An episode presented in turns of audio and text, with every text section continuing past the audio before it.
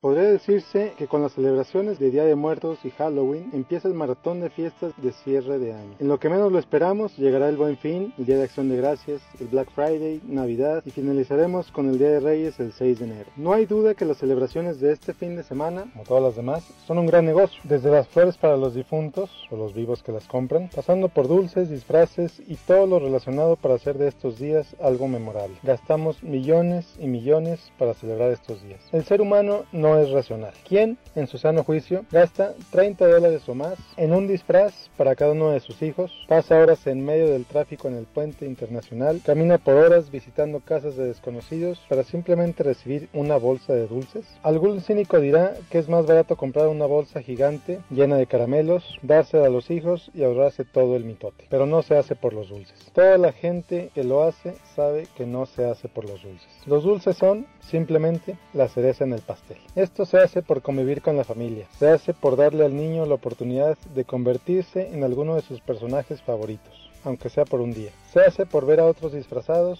se hace para reír, se hace para espantar y ser espantado. ¿Cuál es el precio de eso? ¿Cómo ponerle precio a la expresión de un niño cuando se da cuenta de todos los dulces que recibió? Es muy difícil. Lo que es muy fácil, precisamente por ese deseo de ver al niño feliz, es no darnos cuenta de cuánto gastamos, el salirnos de control y, de pronto, darnos cuenta de que en lugar de nada más gastar X, gastamos dos veces más que eso. Interesante, ¿verdad? Estamos en el momento perfecto para empezar a planear los gastos para las fiestas que vienen. Separa un poco de tus ingresos desde ahora para comprar los regalos, la comida, la ropa y todo lo que pienses comprar. ¿Te imaginas cómo sería tu arranque de año si no tuvieras cuesta de enero que subir? Seguramente ya has visto más de un anuncio que ofrecen meses sin intereses o préstamos bancarios para estas fechas. Te pido por favor que no caigas en la tentación. Te aseguro que no quieres pasar los próximos 18 meses pagando por la cena o por los regalos de Navidad. Como siempre, te invito a seguirme en facebook.com, diagonal Miguel Gómez Consejero, y a través de mi blog en miguelgomezconsejero.com. Soy Miguel Gómez,